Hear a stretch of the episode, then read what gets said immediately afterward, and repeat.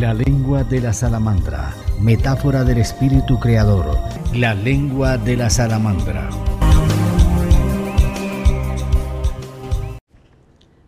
Nuestra invitada al programa de la lengua de la salamandra es Nani Zuluaga, poeta, editora digital, gestora cultural. Tiene estas palabras que la identifican, patirrucia, negra, culisa y grande. Nació en Ungía es un municipio de Colombia del departamento del Chocó.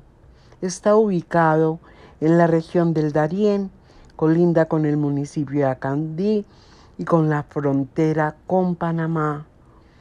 Y como lo escribe Nani, frontera entre el mar Pacífico y el mar Caribe, frontera entre Antioquia y Chocó. Y como lo dice en uno de sus poemas, el cuerno mágico. Describe lugares amorosos como la casa o el tambo de la abuela Mella, donde estaban también su mamá y la tatarabuela Juliana, el vientre la casa, ese encuentro de reconciliación. También nos lleva al río, fuente de todas las palabras. Si el agua se iba, bajaban hasta el río a lavar la ropa.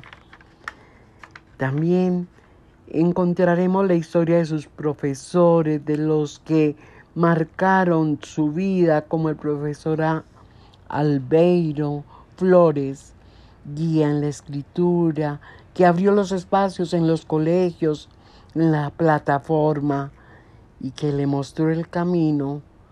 También nos habla de Margarita María López, la maga de la mar, y Gloria María Medina. La presencia de Nani llega con los torrentes humanos negros, con sus raíces indígenas la mezcla dentro de este gran espacio que resulta determinante, la fuerza y la consistencia de la cultura mestiza.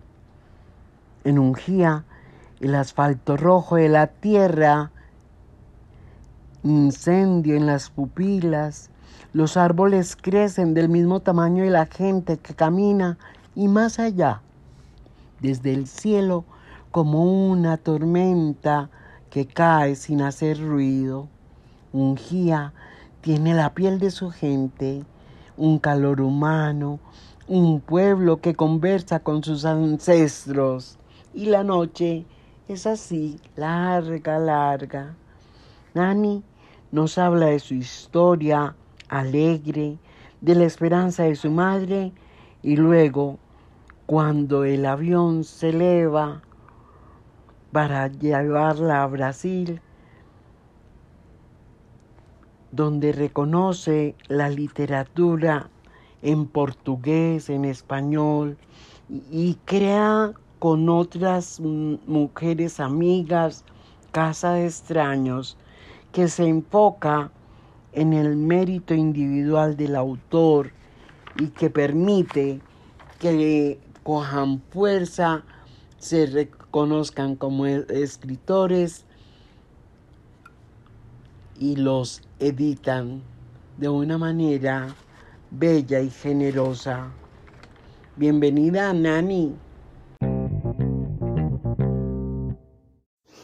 Hola, mm, un saludo fraternal, amoroso a todas las personas que escuchan la lengua de la salamandra. Muchísimas gracias por esta invitación, por este espacio tan bonito. Eh, quiero agradecer por abrir lugares como de proyección y de presentación para para todas las personas y, para todos los artistas, yo creo que ese trabajo mancomunado, articulado y colectivo que tiene Colombia no lo tiene ningún otro país. Eh, lo digo por la experiencia brasilera. Los artistas brasileños no tienen una articulación tan bonita como lo tienen en Colombia. Muchísimas gracias.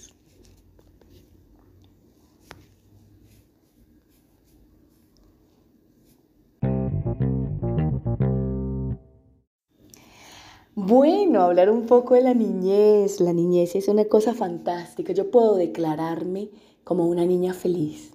Yo fui una niña feliz. Fui una niña tan feliz que solo me di cuenta de las vulnerabilidades de mi realidad cuando estaba en la Universidad de Antioquia haciendo unos diagnósticos de población vulnerable y empecé a chulear y me di cuenta de que de las 30 variables que habían yo tenía más de 16. Pero eso no me hacía una niña infeliz porque mi mamá tuvo la grandeza de crear una infancia feliz. Mamá se llama Trinidad Henao Romerín. Mi papá, mi papá biológico se llama Sigifredo Zuluaga Machado, pero a mi papá lo asesinan cuando yo tenía siete años, entonces asume mi paternalidad Elvis Zuluaga Machado y, en esa, y él termina siendo mi papá hasta este año que falleció. Nosotros somos seis hijos y mi mamá tuvo un hijastro, que era el hijo de Elvis Zuluaga. Y, y, como hijos éramos la cosa más linda del mundo porque pues siempre andábamos en manada, siempre teníamos como, o sea, yo creo que hasta grandes, eh, hay una complicidad de juego, una complicidad de, de hermandad bien bonita.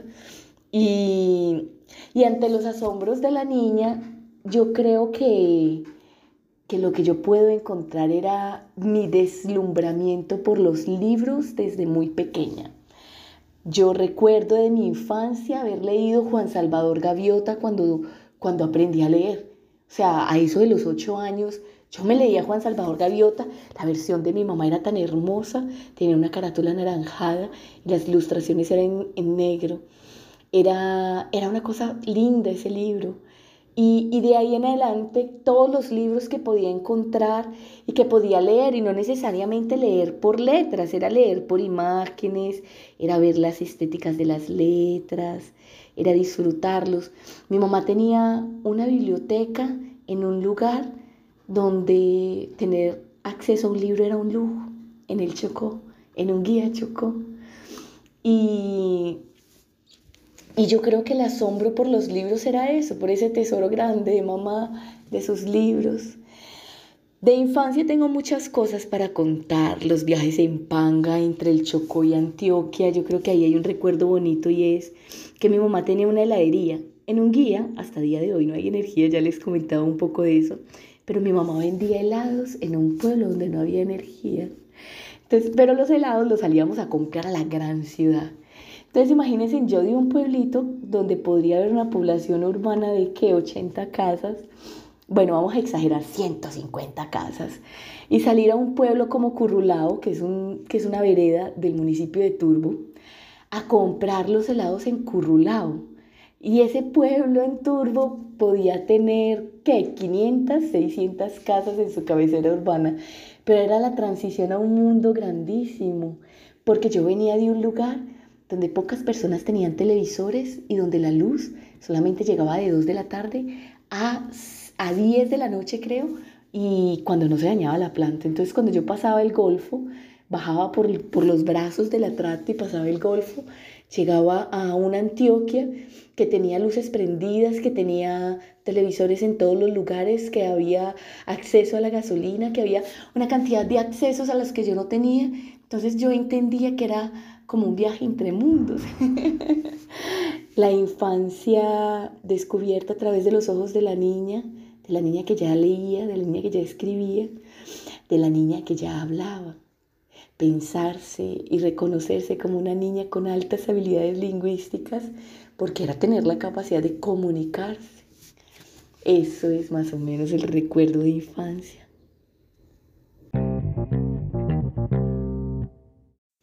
Bueno, hablar un poco de un guía es hablar de muchas cosas. Primero, un guía es la frontera entre Panamá y Colombia, la frontera entre el mar Pacífico y el mar Caribe, la frontera entre Antioquia y Chocó.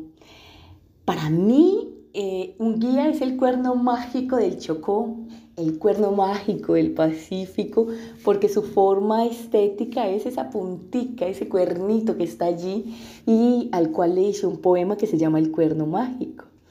En este cuerno mágico, eh, todos sus componentes o todos los componentes que hacen a, este lugar mágico es que en este espacio se une la trietnia, lo que es ser indígena, afrodiaspórico y mestizo.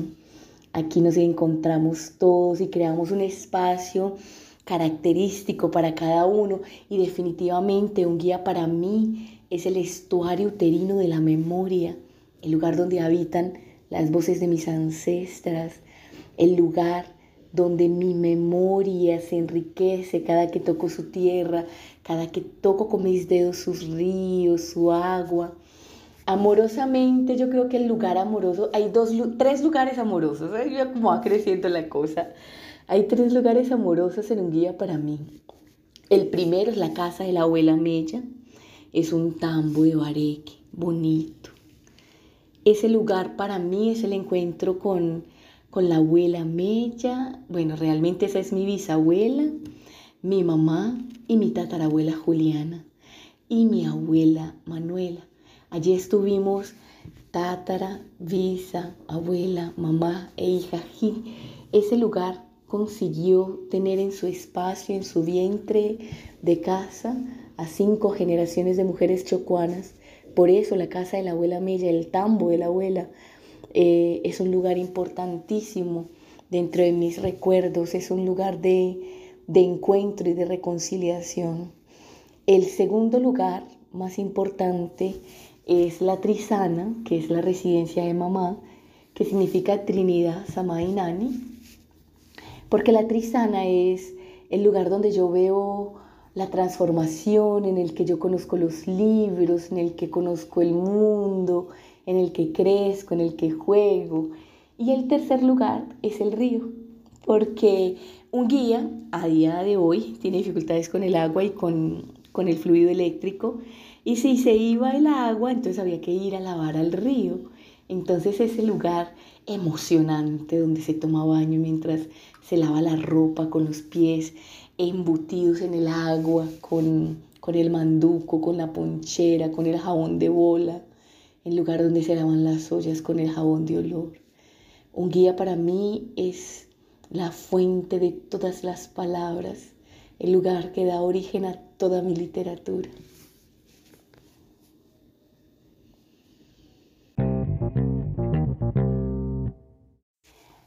Yo creo que muchos profesores fueron fundamentales en esto de la construcción de la literatura, y no solamente los profesores de literatura, Mm, después de que yo comencé a, escribir poesía, era muy bonito como los profesores eh, continuaban apoyando, llevándonos a, un viaje sobre, sobre el mismo tema literario y sobre, sobre la palabra. Es que si lo pensamos bien, los profesores son la oralidad más poética que existe, pues depende de ellos que toda esa complejidad del conocimiento se vuelva poesía amorosa, poesía lírica y que nosotros nos apasionemos por cada una de las escrituras. Pero profesor, profesora, sí que me haya marcado definitivamente Albeiro Flores porque, eh, porque él va a ser la, la, la guía en esto de la escritura, en las actividades poéticas, también va a ser la persona que crea una plataforma para proyectarme poéticamente, el que va a abrir los espacios en los colegios, el que va a crear eh, todo ese acompañamiento de la mano de mi mamá para, hacer literatura. Entonces yo creo que eh, además de todos mis profesores de español y de, y de otras materias, mi profesor de matemáticas que era fantástico, William Ortiz, Viva William. mi profesor de ciencias sociales de apellido Mazo. Eh, recuerdo que mi primera profesora de español de bachillerato cuando llegué a Urabá fue desplazada por la violencia. No recuerdo el nombre, pero la recuerdo fantástica, con una ropa de profesora fantástica. Luego de ella va a venir la profesora Ofelia. Hay, hay cantidades de profesores que van a marcar, pero realmente quien, va a crear esa ruta de la escritura va a ser el profesor de filosofía Albeiro Flores. al cual le debo toda mi gratitud y reconocimiento. Ya posteriormente, la gran maestra de maestras, Margarita López y, Gloria María Medina, van a ser mis maestras puntuales en, en esto de la escritura.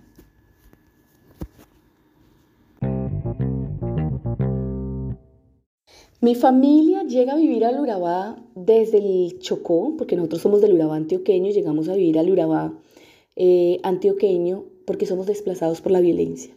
El papá de mis hermanos es asesinado al frente de nuestra casa. Eh, es quizá una de las últimas masacres más significativas de esa época de la violencia en el municipio de Unguía. El papá de mis hermanos era, era el médico del pueblo y nosotros tenemos que salir en una avioneta jugados, con, con pocas cosas, con mucha familia, pero con pocas cosas. Por eso llegamos al Urabá, al Urabá antioqueño. Allí entonces entró a Mamá me lleva para inscribirme al taller de escritores juvenil con los poetas Albeiro Flores y Juan Mares que van a crear un espacio fantástico, van a rescatar una región entera de literatura y van a crear una corriente literaria paralela que en un proceso que nadie más tiene en que nadie más tiene en Colombia, porque ese es uno de los talleres de escritura más antiguos del país. Estamos hablando de un, de un taller que va a cumplir cuatro décadas, que tiene 35, 36 años y de esos 35, 36 años yo estuve 25.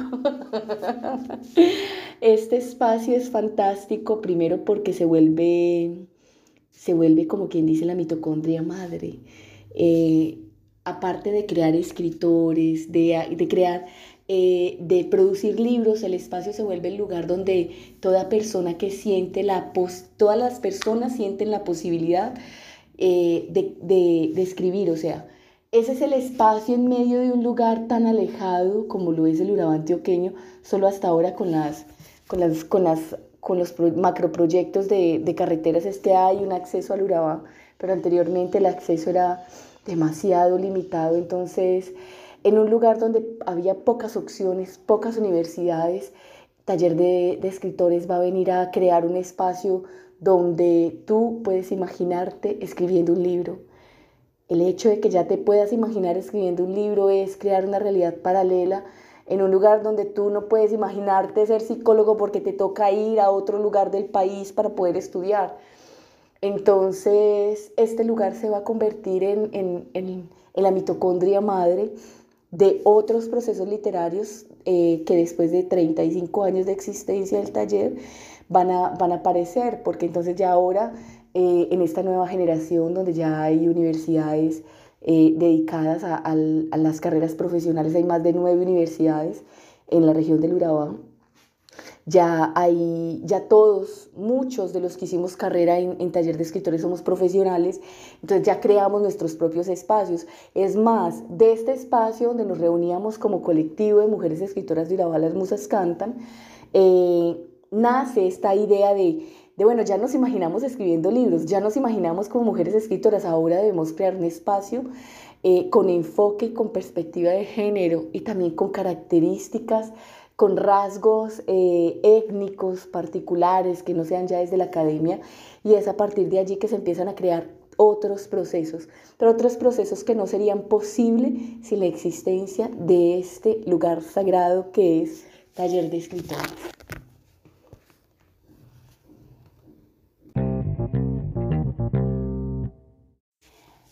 Yo creo que muchos profesores fueron fundamentales en esto de la construcción de la literatura y no solamente los profesores de literatura.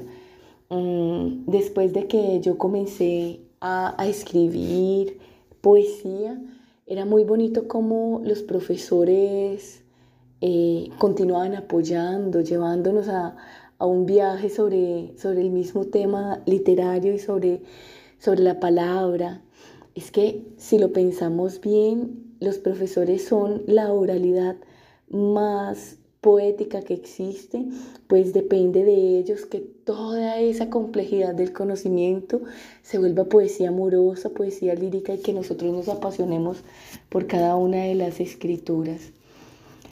pero profesor, profesora sí que me haya marcado definitivamente Albeiro Flores porque, eh, porque él va a ser la, la, la guía en esto de la escritura, en las actividades poéticas, también va a ser la persona que crea una plataforma para proyectarme poéticamente, el que va a abrir los espacios en los colegios, el que va a crear eh, todo ese acompañamiento de la mano de mi mamá para, hacer literatura. Entonces yo creo que eh, además de todos mis profesores de español y de, y de otras materias, mi profesor de matemáticas que era fantástico, William Ortiz, Viva William. mi profesor de ciencias sociales de apellido Mazo. Eh, recuerdo que mi primera profesora de español de bachillerato cuando llegué a Urabá fue desplazada por la violencia. No recuerdo el nombre, pero la recuerdo fantástica, con una ropa de profesora fantástica. Luego de ella va a venir la profesora Ofelia. Hay, hay cantidades de profesores que van a marcar, pero realmente quien, va a crear esa ruta de la escritura va a ser el profesor de filosofía Albeiro Flores, al cual le debo toda mi gratitud y reconocimiento. Ya posteriormente, la gran maestra de maestras, Margarita López y, y Gloria María Medina, van a ser mis maestras puntuales en, en esto de la escritura.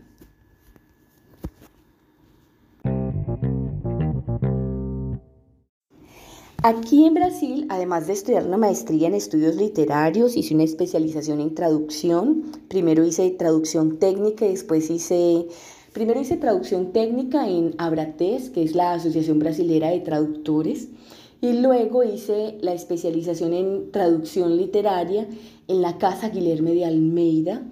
Mm, además de esos estudios, acabo, estoy concluyendo mis estudios en, en filosofías africanas.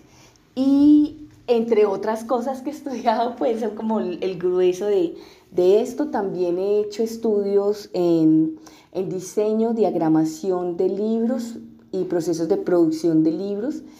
Em, y es más o menos pues así como el panorama de, de, de los estudios acá en Brasil.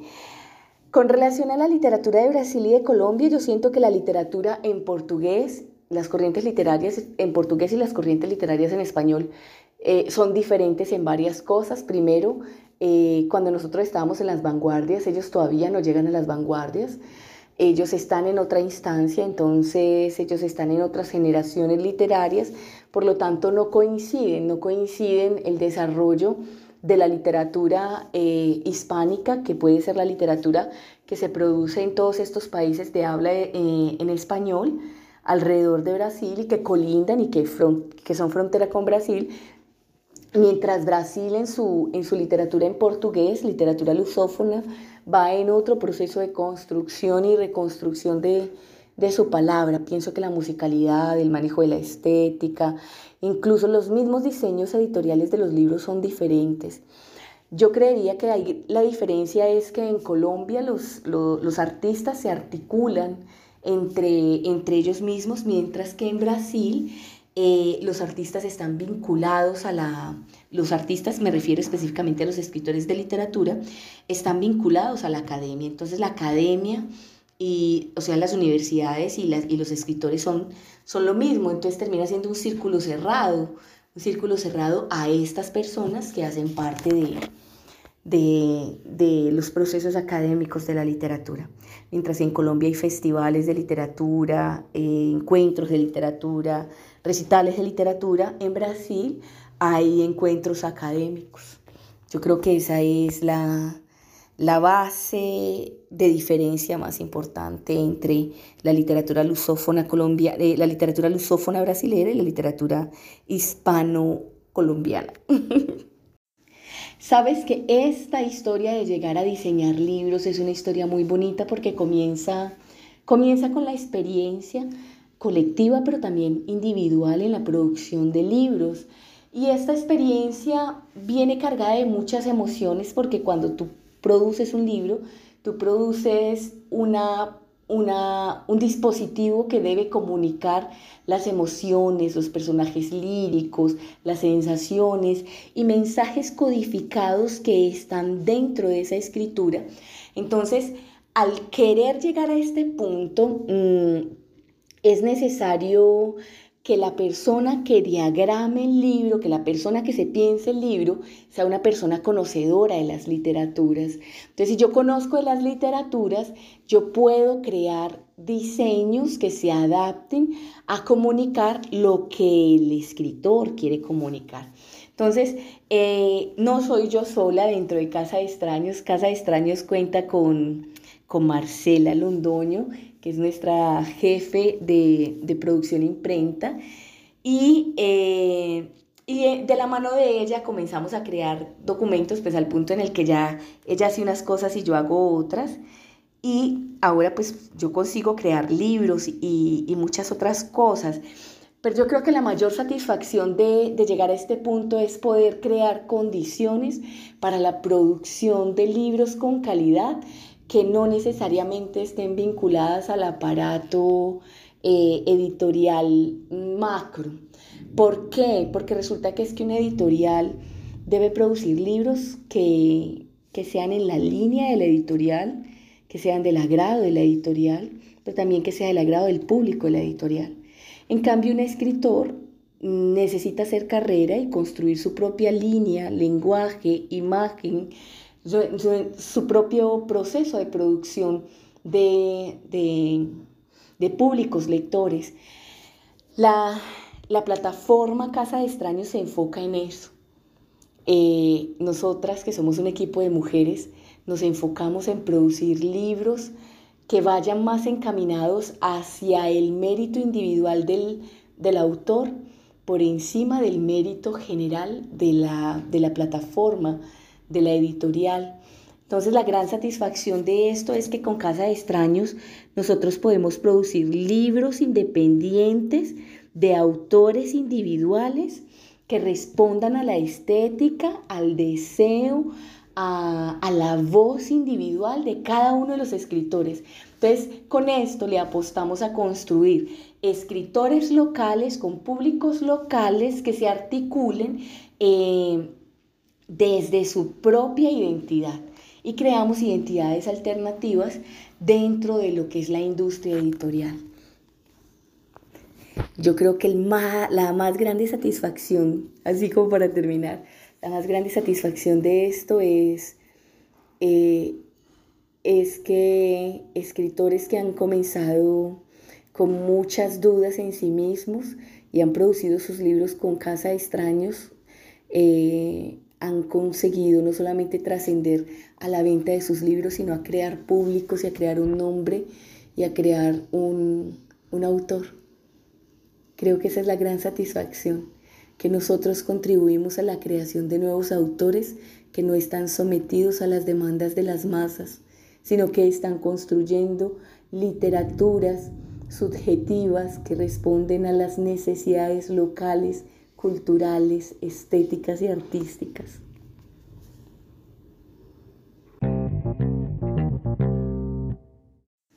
Sabes que esta historia de llegar a diseñar libros es una historia muy bonita porque comienza, comienza con la experiencia colectiva pero también individual en la producción de libros.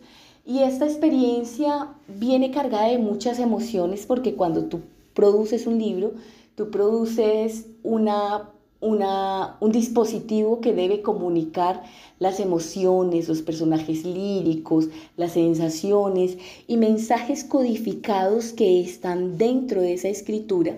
Entonces, al querer llegar a este punto, mm, es necesario que la persona que diagrame el libro, que la persona que se piense el libro, sea una persona conocedora de las literaturas.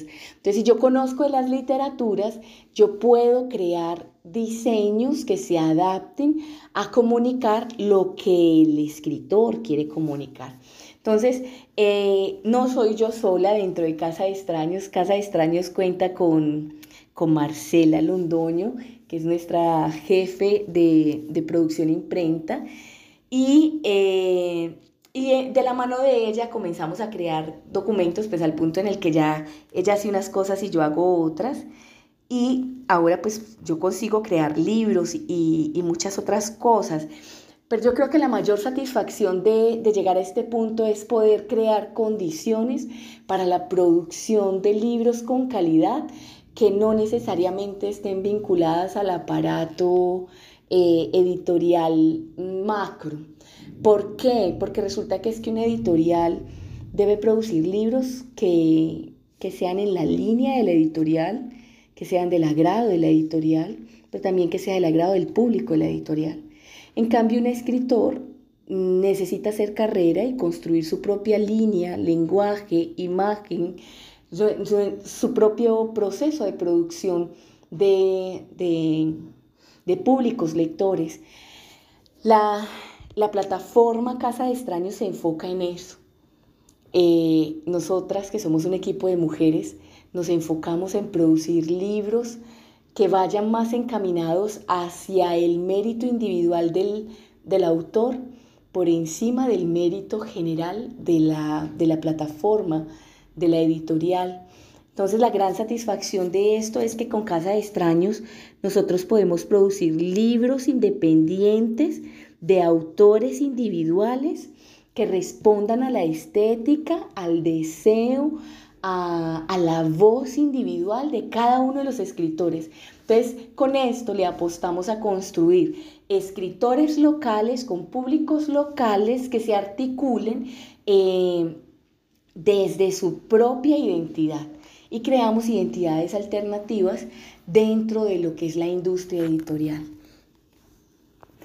Yo creo que la más grande satisfacción, así como para terminar, la más grande satisfacción de esto es, eh, es que escritores que han comenzado con muchas dudas en sí mismos y han producido sus libros con Casa de Extraños, eh, han conseguido no solamente trascender a la venta de sus libros, sino a crear públicos y a crear un nombre y a crear un, un autor. Creo que esa es la gran satisfacción, que nosotros contribuimos a la creación de nuevos autores que no están sometidos a las demandas de las masas, sino que están construyendo literaturas subjetivas que responden a las necesidades locales culturales, estéticas y artísticas.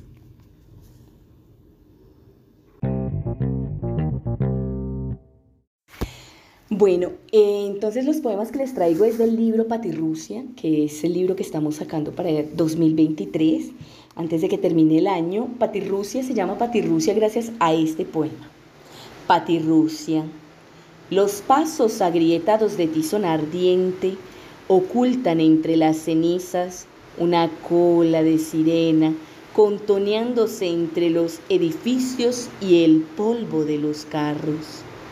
Patirrusia, pedazo de manglar crepitante en el fuego de las costumbres, mujer que recorre las doce casas del parqués con el atado de hierbas para las comidas, canto de reminiscencia a la vida matrona de piernas gruesas, enraizadas entre cangrejos, peces y camarones, que sazonan los cuentos de las viejas cuando en la cocina añoran la bajamar en tierras de agua salada.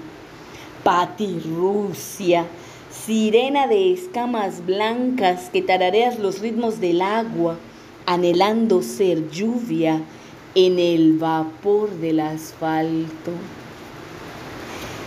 El segundo poema se llama Mujer Cósmica, que es un homenaje a Pegian Keilan.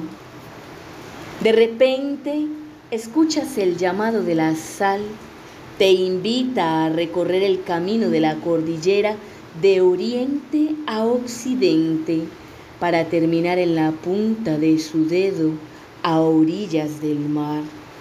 Recorres el camino con la gracia de una niña que ondula su índice juguetón sobre un manto de polvo y esparces la magia de las partículas estelares.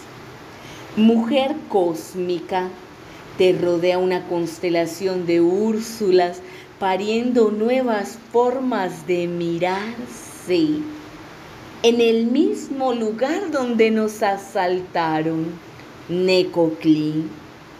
De nuevo, escuchas el llamado de la sal, venia con la que transmutas del camino terrestre hacia lo divino, dejas atrás las congojas del cuerpo, te lanzas al rugido del volcán, dormitas en el líquido primigenio, las moléculas de sodio y cloro, se unen para darte vida. Eres sal de las gemas sagradas, antiguos manantiales evaporados, árbol destilado del desierto de Kalahari y montaña de cristales en el norte guajiro. Renaces ancestral sobre la falange de la cordillera. Muchas gracias.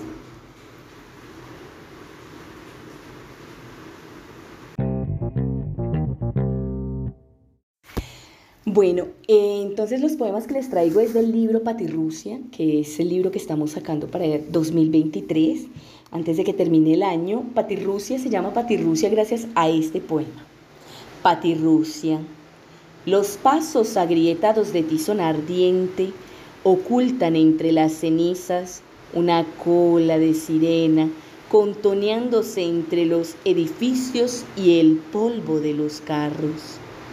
Patirrusia, pedazo de manglar crepitante en el fuego de las costumbres, mujer que recorre las doce casas del parqués con el atado de hierbas para las comidas, canto de reminiscencia a la vida.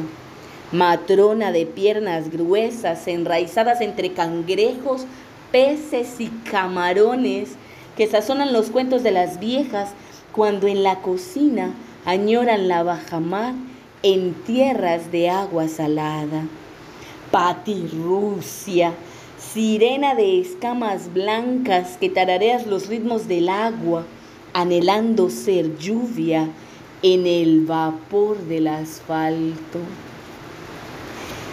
El segundo poema se llama Mujer Cósmica, que es un homenaje a Pegian Keilan. De repente escuchas el llamado de la sal, te invita a recorrer el camino de la cordillera de oriente a occidente para terminar en la punta de su dedo a orillas del mar.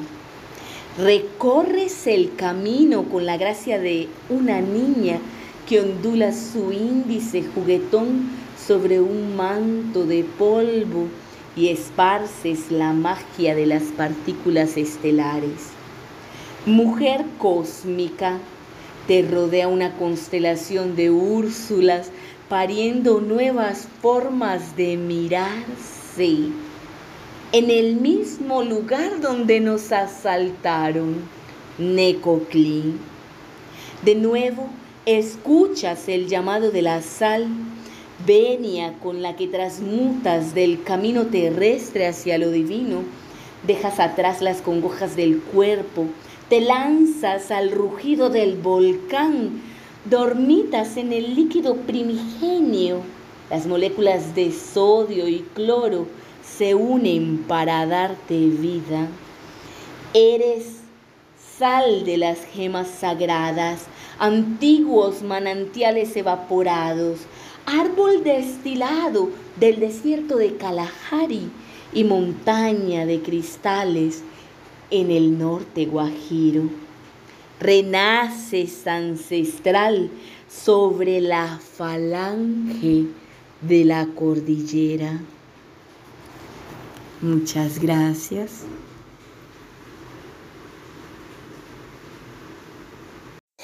Hablar de la madre es la cosa más deliciosa del mundo.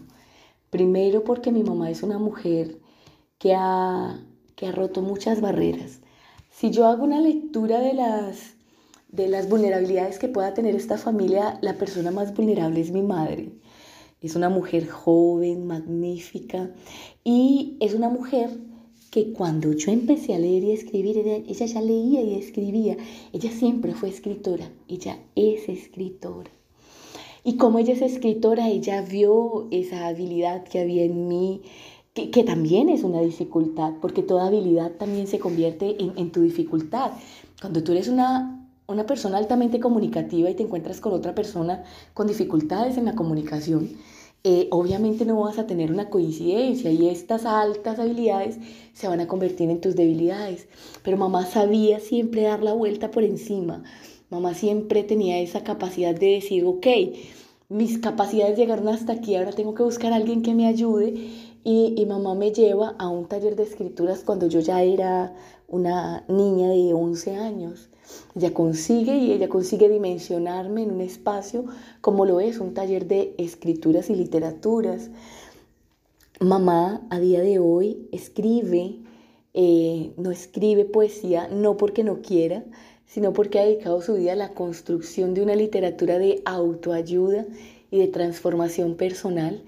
Mamá se encamina hacia la arteterapia, hacia la narrativa de, hacia la narrativa terapéutica y, luego de toda esa hazaña maravillosa de, de haber sido descubierta por mi propia madre, de haber sido apoyada por mi madre, mi madre la que me da mi libro a los 15 años, cuando me dice, hija, ¿tú qué quieres de 15 años? ¿Una fiesta o te doy la oportunidad de imprimir tu primer libro?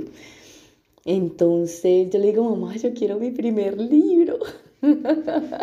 Imprimimos un libro de poesías a los 15 años, 30 poemas ilustrados, un hermoso libro por, por la ya extinta editorial Léalo, maravillosa editorial además.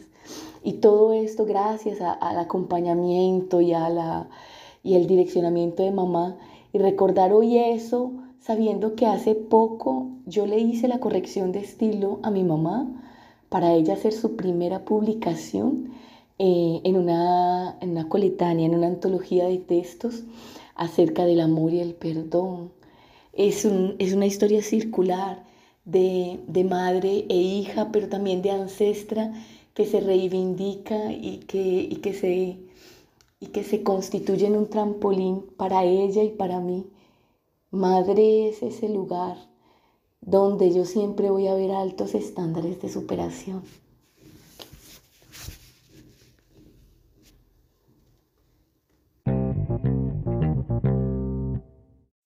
Hablar de la madre es la cosa más deliciosa del mundo. Primero porque mi mamá es una mujer que ha, que ha roto muchas barreras.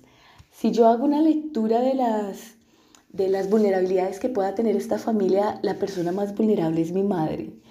Es una mujer joven, magnífica y es una mujer que cuando yo empecé a leer y escribir, ella, ya leía y escribía. Ella siempre fue escritora, ella es escritora. Y como ella es escritora, ella vio esa habilidad que había en mí, que, también es una dificultad, porque toda habilidad también se convierte en, en tu dificultad. Cuando tú eres una una persona altamente comunicativa y te encuentras con otra persona con dificultades en la comunicación, eh, obviamente no vas a tener una coincidencia y estas altas habilidades se van a convertir en tus debilidades. Pero mamá sabía siempre dar la vuelta por encima. Mamá siempre tenía esa capacidad de decir, ok, mis capacidades llegaron hasta aquí, ahora tengo que buscar a alguien que me ayude. Y, mamá me lleva a un taller de escrituras cuando yo ya era una niña de 11 años. Ella consigue y ella consigue dimensionarme en un espacio como lo es un taller de escrituras y literaturas. Mamá a día de hoy escribe, eh, no escribe poesía, no porque no quiera, sino porque ha dedicado su vida a la construcción de una literatura de autoayuda y de transformación personal. Mamá se encamina hacia la arteterapia, hacia la narrativa de hacia la narrativa terapéutica y, luego de toda esa hazaña maravillosa de, de haber sido descubierta por mi propia madre, de haber sido apoyada por mi madre, mi madre la que me da mi libro a los 15 años, cuando me dice, hija, ¿tú qué quieres de 15 años? ¿Una fiesta o te doy la oportunidad de imprimir tu primer libro? Entonces yo le digo, mamá, yo quiero mi primer libro. Imprimimos un libro de poesías a los 15 años, 30 poemas ilustrados, un hermoso libro por, por la ya extinta editorial Léalo, maravillosa editorial además. Y todo esto gracias al acompañamiento y, a la, y el direccionamiento de mamá. Y recordar hoy eso sabiendo que hace poco yo le hice la corrección de estilo a mi mamá para ella hacer su primera publicación eh, en, una, en una coletánea, en una antología de textos acerca del amor y el perdón. Es, es una historia circular de, de, madre e hija, pero también de ancestra que se reivindica y que, y que, se, y que se constituye en un trampolín para ella y para mí. Madre es ese lugar donde yo siempre voy a ver altos estándares de superación.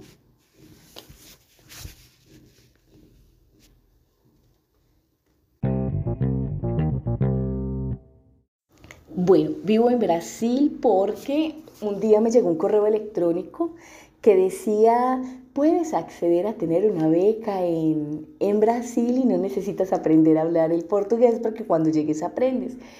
Eh, esta fue una beca de la OEA, Organización de Estados Americanos, en alianza con, con el gobierno nacional de Lula, que en su momento estaba Dilma Rousseff. Y eh, ellos crean este programa de becas para la circulación de conocimiento en, en, América del Sur. Hace parte de un plan de, de, creación y fortalecimiento de los países del sur, de América del Sur, el sur para los del sur. Entonces, yo dije lo que, lo que puede perder es que haber escrito un proyecto. Entonces escribí el proyecto y me presenté y me gané la beca. Entonces me vine a estudiar una maestría en estudios literarios en la Universidad Federal de Juiz de Fora. Yo escogí la Universidad Federal de Juiz de Fora por dos razones. La primera y la más grande es porque era la única que tenía una maestría en estudios literarios. Los estudios literarios es una de las corrientes dentro de la literatura que articula la intervención social, la investigación social con la investigación literaria. Entonces, como yo soy trabajadora social, era la opción más eh, coincidente con mi realidad. Y la segunda razón es porque Juiz de Fora es una ciudad intermedia. Entonces no es la Gran San Pablo, que es la segunda ciudad más grande del continente de América. América continental, que incluye América del Norte, América Central y América del Sur. Y, y me permitía tener un espacio un poco menos agresivo con relación a mi realidad, porque yo soy una chica de pueblo, yo soy pueblerina. Entonces no quería pues como permitirme ser atropellada por la grandeza de las ciudades. estando aquí, mm, estando aquí ya conocí a, a mi esposo, tuvimos un hijo, nos graduamos de maestría, nos casamos, vivimos y somos felices.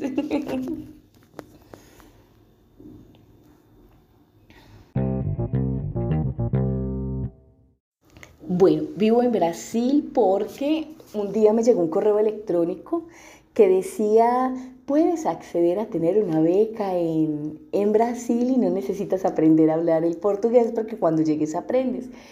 Eh, esta fue una beca de la OEA, Organización de Estados Americanos, en alianza con, con el gobierno nacional de Lula, que en su momento estaba Dilma Rousseff. Y eh, ellos crean este programa de becas para la circulación de conocimiento en, en, América del Sur. Hace parte de un plan de, de, creación y fortalecimiento de los países del sur, de América del Sur, el sur para los del sur. Entonces, yo dije lo que, lo que puede perder es que haber escrito un proyecto. Entonces yo escribí el proyecto y me presenté y me gané la beca. Entonces me vine a estudiar una maestría en estudios literarios en la Universidad Federal de Juiz de Fora. Yo escogí la Universidad Federal de Juiz de Fora por dos razones.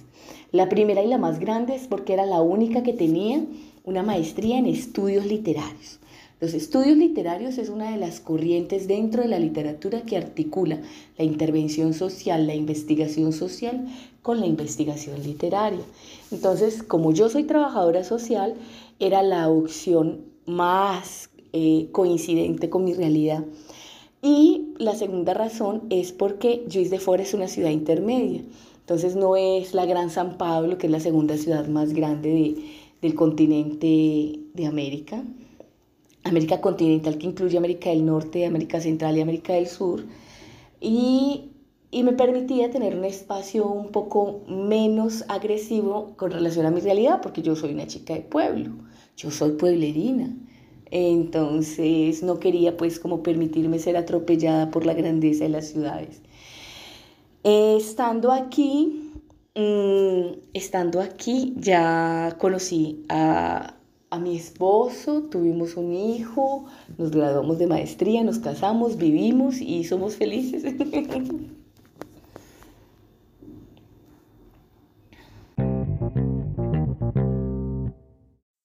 Bien, ahora hablar un poco del colectivo de escritoras de Las Musas Cantan. Estamos hablando de mujeres que escriben, de mujeres muy diversas y todas ellas vienen con un encanto individual. Mm, por ejemplo, mm, Carmen Teresa Garcés Castro trae una literatura femenina que permite el reconocimiento de una feminidad con fuerza, con grandeza. El libro de Teresa, de Carmen Teresa es Olor de Mujer Grande y quizás el poema más reconocido de ella en esta literatura es, es He visto reverdecer a una mujer, se llama Reverdecer. Tenemos el libro de, de Ruth Cuesta, Inventario de mi tiempo, que va a traer toda una literatura eh, llevada a, la construcción de la conciencia, al cuestionamiento de, de esa conciencia espiritual, racional, pero también de esa conciencia emocional. Tenemos el libro Río Arriba, que es un libro ganador de cuatro premios. Además es producido por la plataforma Casa de Extraños, plataforma cofundada por Claudia Causilina Nizuluaga, quien les habla. Este libro Río Arriba va a ser la representación de, del Chocó indígena, afroindígena, del Chocó mítico y maravilloso en, en una oralitura fluida. Es un libro magnífico en, sus letras, impecable, además que viene con una propuesta estética diferente, porque él viene con los poemas y con fractales. Está el libro de la escritora Magali Pacheco Marimón, eh, Símbolos de piel cobriza. Símbolos de piel cobriza va a traer imágenes sabaneras, imágenes de San Andrés de Sotavento, eh, va a traer imágenes muy muy del Caribe, va a traer ese Caribe magnífico, pimentado, delicioso, esta palabra de, añoranza, esta palabra de, de, mirada horizontal. Hay un libro, el libro de Diana Lucía León, que se llama Ruta del Silencio.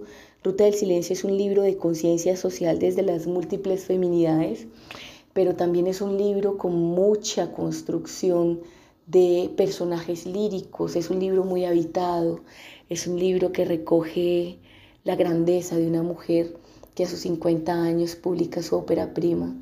Yo recomiendo personalmente este libro. Está el libro Consuelo de mi tiempo de Alma Flores. Consuelo de mi tiempo va a traer poesía, eh, poesía que parecen fotografías. Cada poema es una fotografía, es un, un pequeño fragmento que va a construir a, la madre, a la madre que, hace presencia a través de los retratos y, va a traer toda esa conciencia de, desde la perspectiva de ser hija, bueno, cómo se conecta la hija con la madre.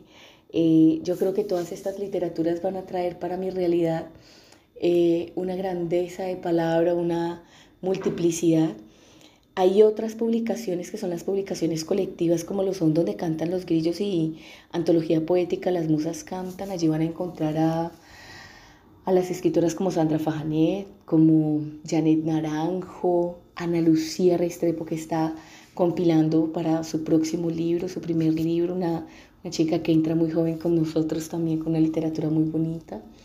van a encontrar a, otras escritoras que todavía no han hecho las publicaciones individuales, pero que a través de las publicaciones colectivas se han permitido mm, comprometerse y construirse como, como escritoras y como literarias. Todas ellas merecen no solo ser leídas, sino ser eh, reconocidas en, esta, en este oficio maravilloso del escribir.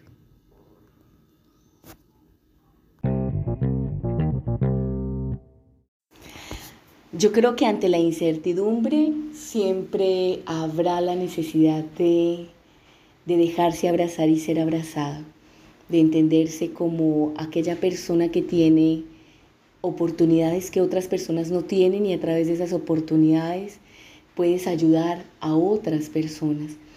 Y, reconociendo esa oportunidad de ayudar al otro, vas a tener la certidumbre de poder estar de mano a mano con personas diferentes a ti, de múltiples formas, y al estar de la mano con esas personas vas a poder crear eh, una plataforma amorosa, una realidad amorosa con la cual le podemos sobrevivir a cualquier circunstancia que se venga, a cualquier tormenta que se avecine. Muchas gracias.